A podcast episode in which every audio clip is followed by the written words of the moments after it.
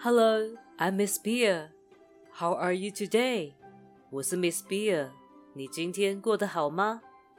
It's story time now. 又来到故事时间了。Are you ready? 你准备好了吗？Then let's get started. 那我们开始喽。The story of the day is The Tale of Two Frogs.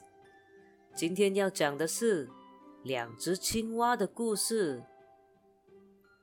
Once upon a time, there lived two frogs in a swamp. 很久以前，在一个沼泽里面住着两只青蛙。These two frogs were good friends and traveled together. 他们两个好朋友一起去旅行。One hot summer day, they came near a village. 在一个炎热的夏天，他们到了一条村子的附近。Initially, everything went well and they were happy. 一开始的时候，一切都非常美好，他们也过得很开心。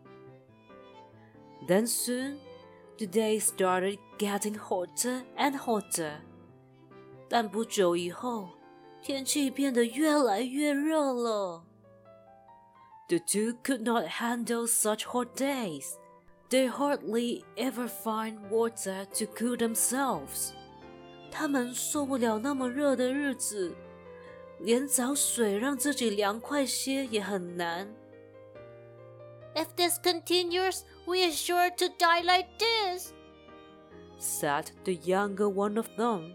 如果再这样下去，我们一定会死。年轻的青蛙说。The other said nothing. 年长的青蛙什么都没说。I'm sure if we don't find a cool place, we will die. The younger one continued. 我可以肯定，如果找不到凉快的地方，我们死定。年轻的青蛙继续说。 they knew their only chance at survival was to find a place that was cooler. 他们都知道，如果想要生存下去，一定要找到比较凉快的地方。So they hopped and hopped. They hopped until their legs were ready to fall off. 所以他们跳呀跳，跳到腿都快断了。Finally, they found a well. 最后，他们找到了一口井。I hope the well has water for us, the older frog said. 希望这口井会有水。年长的青蛙说。These two frogs slowly made their way to the well and peep. 两只青蛙 慢慢的走过去井那边，他们瞄了瞄。They could see that the well still had plenty of water. 他们看到井里面还有很多水。Water! They yelled happily and jumped in. 有水！他们高兴的大喊，然后跳了进去。They both drank until their stomachs were full. 他们喝水喝到肚子满满的。After drinking, the younger frog had an idea. 喝完了之后，年轻的青蛙有了一个主意。Let's stay here.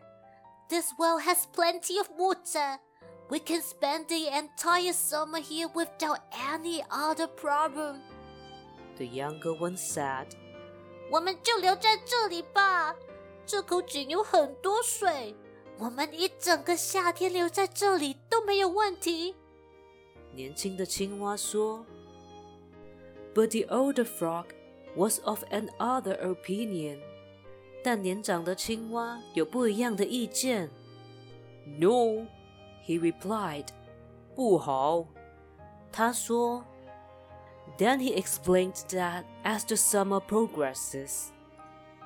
然后他解释了夏天的过程。The heat will increase, and when that happens, the water level of the well would go down. 当温度上升的时候，井里面的水就会下降。And then they won't be able to leap out of the well. 然后他们就会跳不出这口井。And then our depths would be final. Finished the older frog.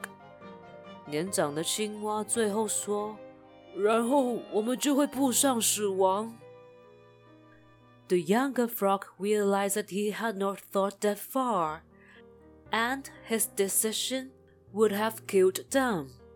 年轻的青蛙了解到自己想的不够长远，那个决定会让他们死掉。 From that day onwards, the younger frog remembered to think before he decided something. 从那天开始，年轻的青蛙都会记得在下决定之前要好好的想清楚。And this is the story of the day. Good night. 今天的故事讲完喽，晚安。